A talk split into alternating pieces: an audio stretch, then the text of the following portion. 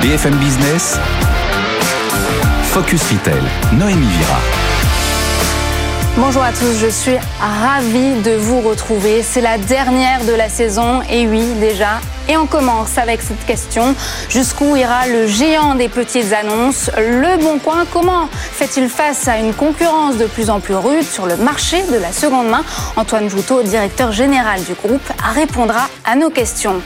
La seconde main devenue la seconde vie des marques et plus seulement un marché de niche. Analyse avec notre experte Laure Frémicourt, directrice générale adjointe et en charge des stratégies chez Altavia Disco. Et puis en deuxième partie, on découvrira la start-up Vocat spécialisée dans l'intelligence vocale avec sa cofondatrice Elise Pinto. Mais avant tout cela, c'est l'heure de l'actualité retail avec notre journaliste Eva Jaco. Voilà, pour le sommaire, c'est parti. Focus Retail, l'actu de la semaine. Et on commence avec le journal Eva Jaco. Bonjour. Bonjour Naomi. Alors des consignes Vinted bientôt en supermarché, le spécialiste lituanien de la seconde main suit l'exemple d'Amazon avec ses lockers. Oui, les premiers casiers seront installés fin juin en région parisienne euh, au sein d'une vingtaine de magasins euh, Franprix et Carrefour. Alors ce nouveau dispositif sera testé euh, pendant deux mois puis s'étendra dans l'Hexagone et avec de nouveaux partenaires. Alors 90% des colis livrés par Vinted sont déjà acheminés en point relais. Eh bien, c'est un moyen ici pour Vinted Go de continuer à réduire ses émissions euh, carbone par rapport à une livraison faite à domicile. Alors ici, il s'agit d'un mode de livraison euh, pratique pour les clients qui peuvent venir récupérer euh, leur colis directement dans les supermarchés. Donc il ne s'agit pas forcément de vêtements. Ah non, pas du tout. Oui. Peut-être tout et n'importe quoi. Exactement.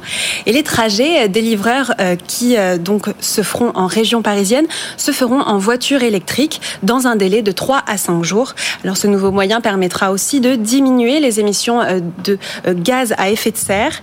À savoir que Vinted compte aujourd'hui 65 millions de membres dans 16 pays, dont 19 millions en France, son plus grand marché en Europe. Alors le géant lituanien souhaite bien sûr le développer et ne s'interdira pas par exemple de partager ses casiers avec d'autres acteurs. Et le marché de la seconde main donc profite aux grands, mais aussi aux commerces indépendants de proximité. Une start-up française aide les boutiques à se mettre à la seconde main. Il s'agit de Friperie. Elle vient de faire une importante levée de fonds, 1,4 million d'euros. Oui, exactement. La start-up vient de lever, donc vous l'avez dit, 1,4 million d'euros pour financer son développement auprès de partenaires historiques comme par exemple euh, Tomcast Invest. Alors leur objectif à cette start-up, c'est de euh, démocratiser l'accès à la seconde main partout et pour tous.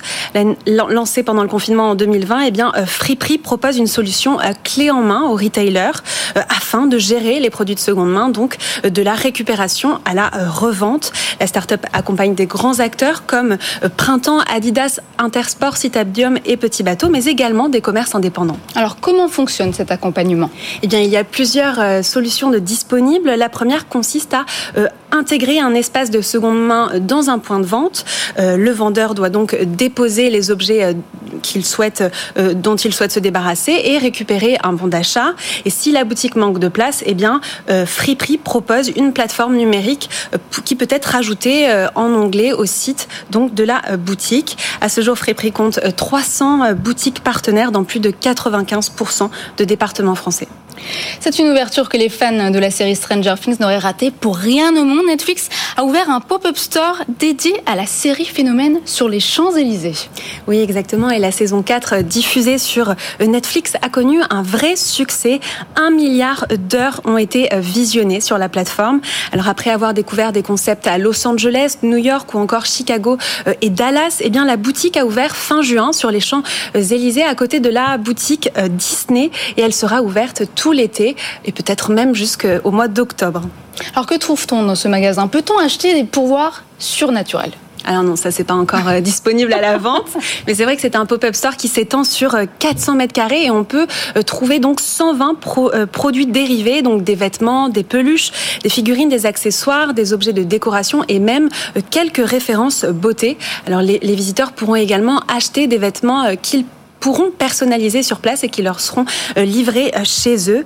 Alors plus précisément, c'est un magasin, on l'aura compris si vous avez la chance de voir les images qui passent en ce moment, c'est un magasin qui est basé sur l'événementiel, sur l'expérience et qui se visite sur réservation. Alors il s'agit d'une vraie plongée dans la Syrie. On y retrouve tous les lieux iconiques et des mises en scène dans des décors. C'est vrai qu'on voit vraiment l'univers plus des années 80. Exactement, justement, j'allais y venir. Donc vous pourrez retrouver des salles de jeux d'arcade, la, la, piste de roller dance ou encore euh, le salon de Joyce Bayer alias euh, Winona River. Alors c'est un modèle de magasin qu'on pourrait voir euh, se décliner dans le, dans le futur pour d'autres séries Netflix. Et on se rappelle d'ailleurs la boutique de Squid Game qui avait ouvert l'automne dernier. Oui, alors que Netflix avait voulu voir les choses en grand, c'est vrai que l'événement avait un peu tourné au vinaigre, on s'en souvient. Mm. Merci Eva pour ce dernier journal de la saison. Alors rassurez-vous, elle revient à la saison prochaine. C'est un repos bien mérité. On vous retrouve très vite. Place désormais à l'experte. Focus Retail, l'œil de l'expert.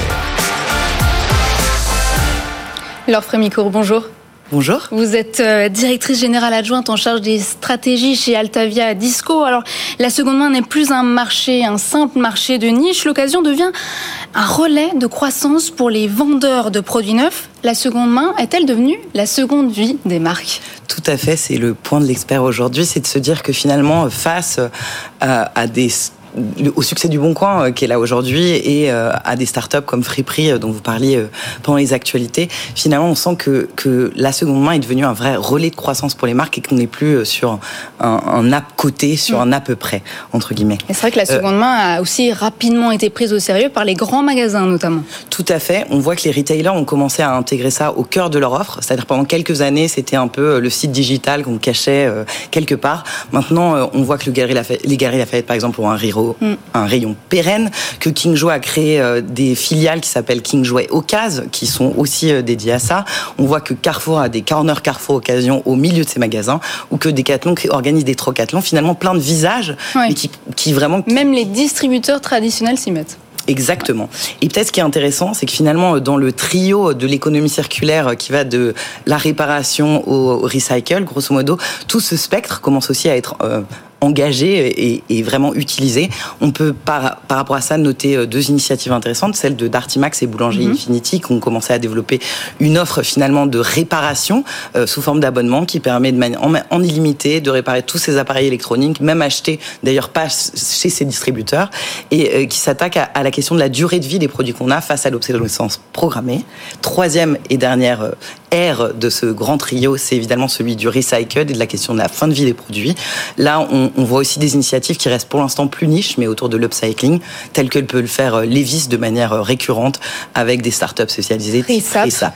Exactement. Ouais. Qui travaille aussi avec les galeries Lafayette. Exactement, qui travaille avec différents acteurs et qui est vraiment une de ces euh, marques de mode durable qui sont vraiment basées leur, leur fonctionnement sur l'upcycling. Et c'est vrai qu'il y a plusieurs ateliers donc d'upcycling qui permet vraiment de démocratiser cette tendance et, et de, de, faire prendre conscience aux consommateurs de, de la valeur donc euh, Tout à fait. de ces pièces. De, ces déchets et justement recréer de la valeur. Je pense que du coup, entre euh, ancrage dans l'éco-responsabilité, volonté de créer une nouvelle relation avec les consommateurs et, de fidéliser finalement. Et puis, Les fidéliser davantage, exactement. Et, exactement. Et relais de croissance, bah, finalement, euh, toutes ces options semblent vraiment offrir un nouvel Eldorado pour les marques peut-être un, un peu en panne de croissance organique. Merci Laure. Vous restez avec nous. Euh, tout de suite, nous allons découvrir un acteur incontournable du marché de l'occasion. Vous l'avez dit tout à l'heure, c'est Le Bon Coin. Focus Retail, l'interview. En 16 ans, la plateforme de petites annonces Le Bon Coin est devenue l'un des sites les plus populaires en France. C'est le deuxième site e-commerce le plus consulté derrière Amazon avec 29 millions de visiteurs par mois. Antoine Joutot, bonjour. Vous êtes euh, directeur général euh, du groupe. Alors c'est vrai qu'on voit euh, que vous êtes confronté à une rude concurrence sur le marché de l'occasion. Est-ce que vous craignez l'arrivée, la montée en puissance des distributeurs traditionnels? Est-ce que cela vous inquiète? Non, ça ne nous inquiète pas. Je pense que ce qui est en train de se produire, c'est une bascule de consommation euh, qui a démarré il y a une quinzaine d'années et qui est en train de s'accélérer. Donc le marché est en train de grandir fortement. Et c'est plutôt un phénomène qui nous, qui nous accélère, nous, puisque c'est nous le leader. Et donc en général, le leader euh, prend encore plus de parts de marché dans, dans, dans ces tendances-là. Moi, je trouve que c'est positif que tout l'industrie, euh, le, le retail euh, commence à se dire il faut que je pense différemment ma chaîne de production, de distribution. Il faut parce que mes, mes, mes clients sont en, en demande de, de meilleure consommation. C'est quelque chose qui est positif.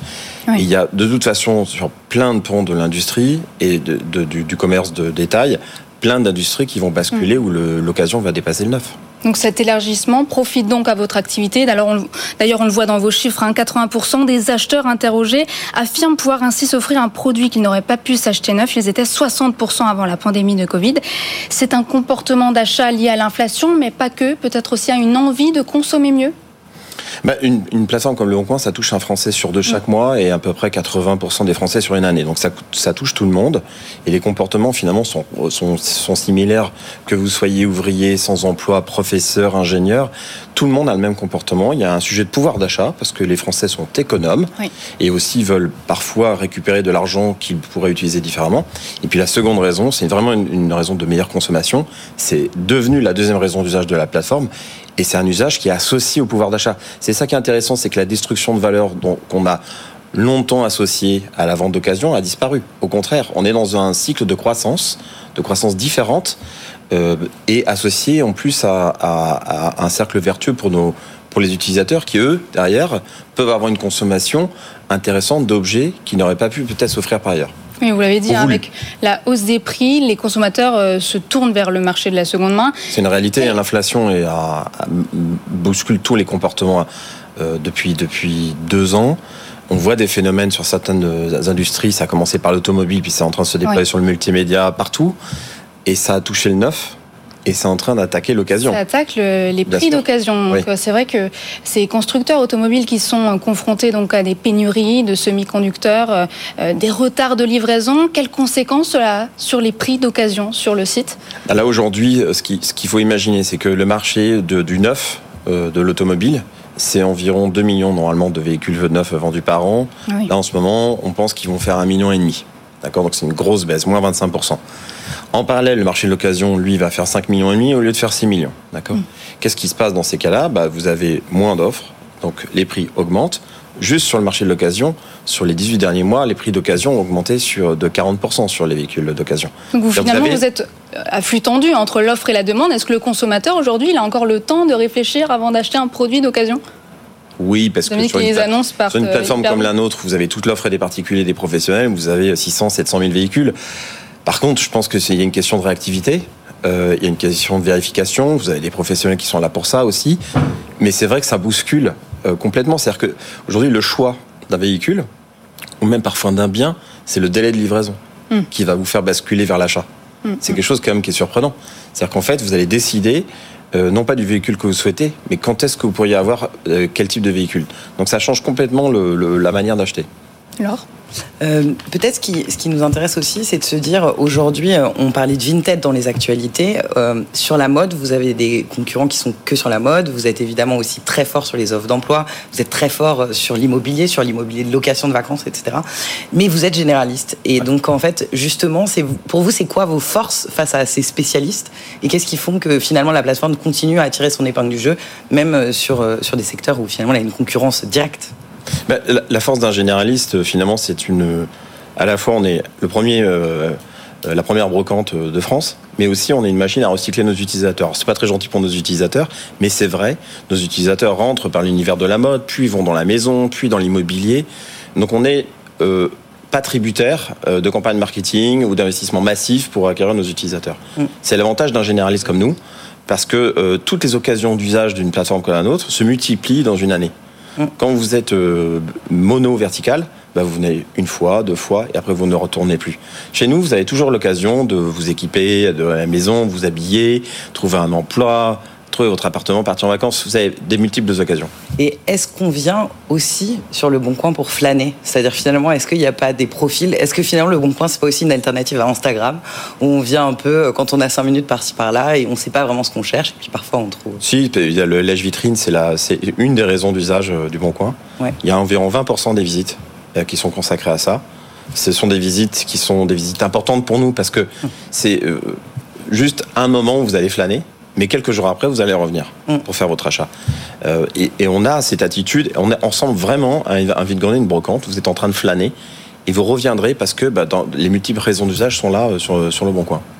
Et enfin, peut-être, vous avez parlé tout à l'heure du fait que 80% des Français sont sur la plateforme, ça- ce qui donne en fait, euh, ce qui fait de la plateforme peut-être un, des seuls endroits où on trouve tous les Français. Du coup, euh, il y a quasiment une mission de service public qui s'installe pour le Bon Coin. On a pu voir que vous êtes, par exemple, engagé auprès des commerces de proximité. Dans le Nord, vous avez eu des initiatives. Pour vous, ce serait quoi euh, cette mission de service public du Bon Coin euh, qui pourrait être amenée en tout cas à exister ou à coexister, évidemment en, tout, cas, alors nous, on a toujours eu une approche euh, territoriale de notre activité et, on, est une entreprise responsable.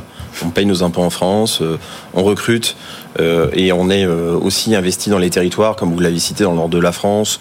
Euh, on participe à des initiatives justement pour renforcer les centres-villes. Ça, c'est quelque chose qui est, qui est important pour nous. Ensuite, mission de service public, c'est de faire fonctionner le Bon Coin et que le Bon Coin garde son ADN et soit capable justement d'évoluer avec les usages des Français, qui sont des usages plus mobiles, plus territoriaux, plus e-commerçants.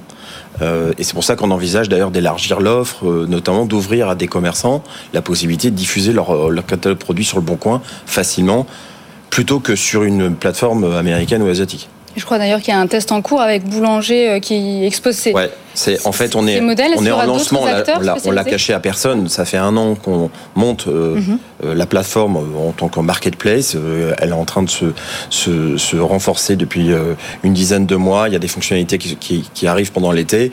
On va beaucoup accélérer d'ici la fin de l'année. En 2023, on aura une offre euh, avec euh, voilà où on pourra aller chercher des flux de, de retailers, des flux de marchands. 500 000 professionnels. hein. Il y a déjà 500 000, D'accord. mais l'idée c'est vraiment d'ouvrir ces flux à des objets d'occasion ou à des objets euh, éco-responsables. Mhm. Ça c'est important pour nous parce qu'on veut que notre euh, ADN, notre euh, contenu reste euh, différent des autres plateformes.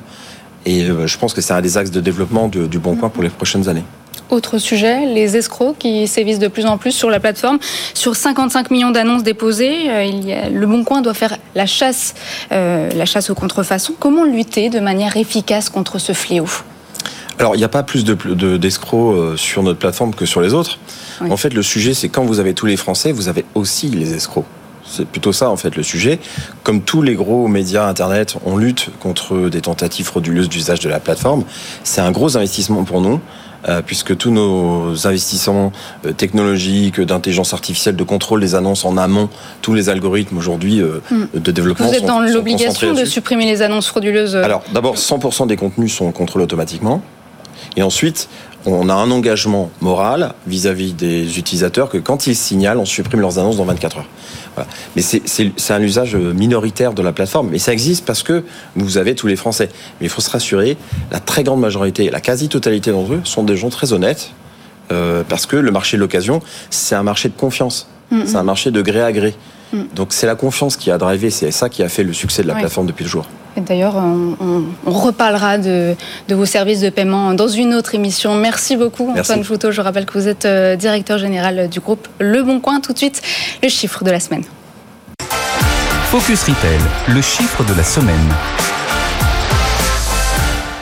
Le smartphone est désormais un des outils d'achat principaux pour euh, acheter en ligne. Ce n'est plus un secret.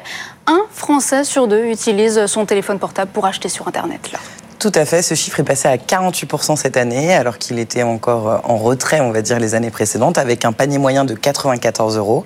Euh, ce qui est intéressant, c'est que finalement, on avait l'impression d'avoir atteint un espèce de plafond de verre qui faisait que finalement, même si les consommateurs préparaient leur panier d'achat euh, sur mobile, ils finissaient par acheter sur desktop.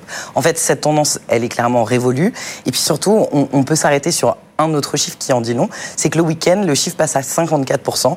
Donc on voit que finalement, euh, la semaine où on est euh, sans doute soit au bureau, soit en télétravail, Ouais. sur son ordinateur, on achète encore sur euh, l'ordinateur, mais par contre, le week-end, finalement, on est plus en mobilité. Pendant l'été aussi, j'imagine, à la plage ou pendant les soldes d'hiver? Exactement, pendant les soldes où finalement le- la part d'achat est plus récurrente, pendant l'été où on est moins devant son ordinateur, les chiffres montrent encore plus. Sur la mode, ça monte même à 57%. On voit vraiment que finalement, ces, ces, achats sont en train d'être transformés pour être vraiment en mobile. Et ce qui est intéressant, c'est que du coup, aujourd'hui, on n'a plus vraiment d'autre choix que de mm. penser mobile first quand on pense finalement son expérience digitale.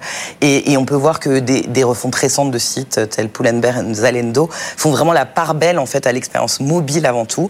Et voir la plupart de ces acteurs tentent aussi de générer finalement des drive to app, quoi. Et finalement, des drive to app. Tout à fait. Inciter, inciter les consommateurs à télécharger leur application et à réaliser leurs achats euh, dans l'application, puisque finalement, on arrive vraiment du coup à une expérience qui est one click only. Et, euh, et, c'est là que ça devient particulièrement intéressant. Un canal de vente de plus en plus utilisé. On passe au concept de la semaine à Ridon. C'est une marque pionnière dans l'upcycling, une DNVB qui est née à Los Angeles en 2014. Elle a ouvert sa première boutique physique internationale à Paris. Tout à fait. Ça date d'il y a moins de deux semaines. Mais donc Ridon, qui est en effet une marque un peu euh, pionnière de l'éthique et qui euh, a créé des jeans upcycled et qui a aussi euh, fait pas mal, là encore, de partenariats et de collaborations avec des marques comme Levi's ou comme Hanes aux États-Unis. Uniquement dédié aux femmes, hein. dites-moi si je me trompe. Tout à fait, tout à fait. Et donc finalement, elle, s'est installée aujourd'hui rive gauche pour proposer une expérience de commerce physique à Paris. Et c'est particulièrement intéressant parce que s'y mêle évidemment une partie de leur collection, mais aussi des objets un peu chinés, des produits pour la maison, etc. Hmm. Et aussi une part de vintage. Donc là, on est encore en train de finalement de reboucler parce que finalement, on voit que par rapport à la seconde main dont on parlait au début de l'émission, là, on est plutôt euh, dans une logique de seconde main euh, avec des tarifs, on va dire, assez conséquents, euh, qui visent une consommation plutôt différenciée et plutôt aisée. Et finalement, on voit que la seconde main peut vraiment toucher tous les types de consommation et l'upcycling est là aussi présente partout. Le nouveau temple du jean à Paris, c'est le moment de renouveler ses jeans. Tout de suite, le pitch de la start-up. Focus Retail, le pitch. Élise Pinto, bonjour. Bonjour. Vous êtes euh, cofondatrice et dirigeante de Vocad, donc une start-up spécialisée dans l'intelligence vocale. Donc cette solution fonctionne avec un moteur de recherche vocale euh, qu'on regarde tout de suite et on se retrouve juste après. Bonjour Alexis. Bienvenue chez Prestige. Que cherchez-vous aujourd'hui? Je cherche des boucles d'oreilles en or pour moins de 200 dollars. Super choix. Allons voir ça de plus près. Ces boucles d'oreilles se vendent comme des petits pains. Qu'en pensez-vous? Je les trouve très très belles. Je pense qu'elles m'iraient très très bien. Génial. Je les ai ajoutées à votre panier. Allons au paiement. Alors, en quoi la voix peut-elle constituer un atout pour le secteur du e-commerce? Alors la voix, c'est la chose la plus naturelle au monde. Lorsque vous êtes en magasin, vous parlez à une vendeuse. Hmm. Imaginez-vous, ou un vendeur, imaginez-vous ce même expérientiel-là, mais sur un site e-commerce. Et quelle est la différence finalement avec euh, les autres assistants vocaux, type Alexa ou Google?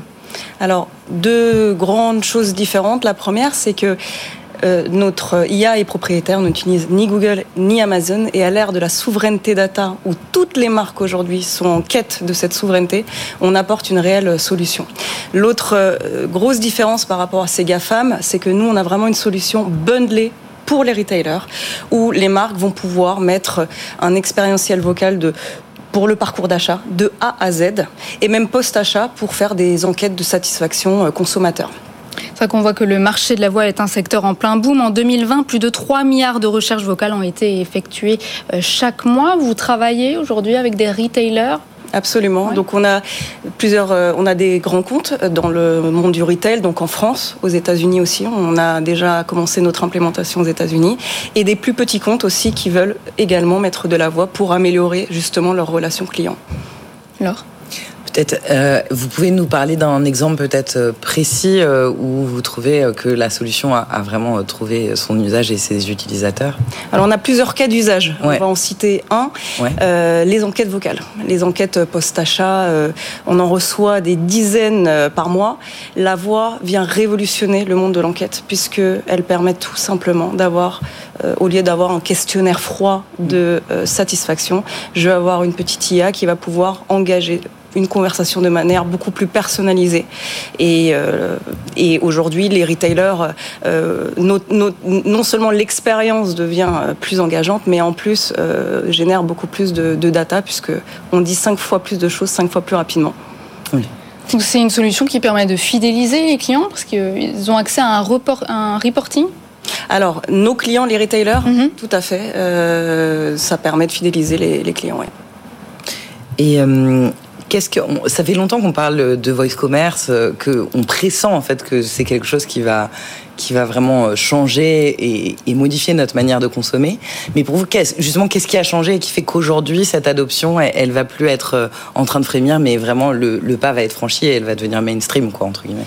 Parce que les, technologies vocales étaient, euh, on en parle de, on en parle depuis euh, longtemps, sauf que les technologies vocales n'étaient pas encore matures. Et aujourd'hui, on arrive euh, au stade où les technologies euh, sont matures pour justement euh, euh, mettre en place euh, ce voice commerce. Vous avez parlé d'un bureau à New York. Est-ce que les États-Unis sont en avance sur nous? Parce que c'est vrai que on- on voit des sociétés comme euh, Nuance, on en a parlé, qui est spécialisée dans l'intelligence vocale, qui a été rachetée par Microsoft pour près de 20 milliards de dollars en 2021. Est-ce qu'ils sont beaucoup en avance sur nous? Les États-Unis sont souvent en avance par rapport à, à nous et euh, aujourd'hui on voit des très grosses levées de fonds aux États-Unis. Euh, on a un exemple comme euh, VoiceFlow qui est une plateforme qui se rapproche euh, sensiblement de ce qu'on fait, même si on a des différences. D'autres d'autres acteurs. Donc aujourd'hui oui le, le- le marché aux États-Unis est plus en avance, mais on voit déjà que le marché, enfin en France le marché commence à prendre drastiquement aussi. Et quels sont vos prochains projets de développement? Alors nos prochains euh, projets euh, de développement euh, d'un point de vue produit, euh, c'est véritablement de de- d'améliorer encore plus l'expérience, puisque aujourd'hui notre produit permet d'être de sur toute la chaîne, hein, de la recherche de produits, le, la mise au panier, le paiement, mais de toujours être dans la- l'amélioration continue de, de cette plateforme. Le marché de l'achat de la voix qui pourrait atteindre donc 80 milliards de dollars en 2023. Merci beaucoup, Élise Pinto. Merci. Je rappelle que vous êtes euh, cofondatrice de Vocat. Merci, Laure, d'avoir été avec nous. Bien sûr, évidemment, on vous retrouvera à la rentrée pour d'autres euh, analyses passionnantes. L'émission touche déjà à sa fin. Merci euh, d'avoir suivi notre dernière émission de la saison. Une grosse surprise vous attend à la rentrée. Les grands prix Focus Retail pour la première fois sur BFM Business. Ce sera le 17 octobre prochain. Vous pouvez dès à présent euh, déposer votre candidature sur le site BFM Business et défendre vos réalisations dans l'une de ces catégories. L'innovation retail, la retail tech, la transformation retail, l'opération commerciale ou encore la meilleure initiative euh, responsable. En tout cas, on attend vos candidatures avec impatience. Quant à moi, je vous retrouve à la fin de l'été. Passez d'excellentes vacances. Focus Retail, la distribution de demain s'invente aujourd'hui.